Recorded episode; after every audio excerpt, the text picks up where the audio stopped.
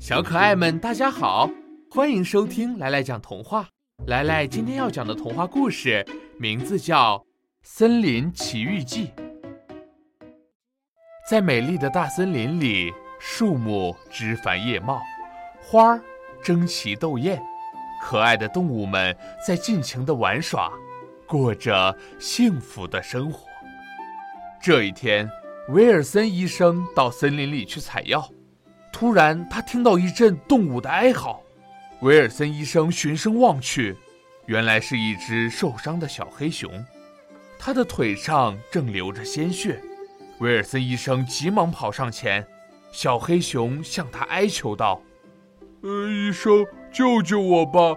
几个偷猎者用枪打伤了我的腿，现在我回不了家了。”威尔森医生立刻拿出钳子，为小黑熊取出子弹，包扎好伤口，并拿出了一些药，对他说：“小黑熊，你每天要记得换我给你的药，过几天应该就好了。”小黑熊连忙说：“医生，你对我的帮助我不会忘记的，谢谢。”过了几天，威尔森医生再次去森林采药。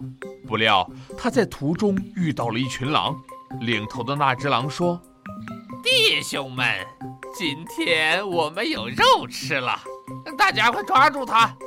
说完，群狼一起向威尔森医生扑了过去。威尔森医生手拿一只树枝，拼命抵抗，无奈势单力薄，不一会儿便招架不住了，被一只恶狼扑倒在地。当领头的那只狼正要咬他时，小黑熊突然出现了。他挥舞着熊掌向狼群扑去，群狼被打得四处逃窜。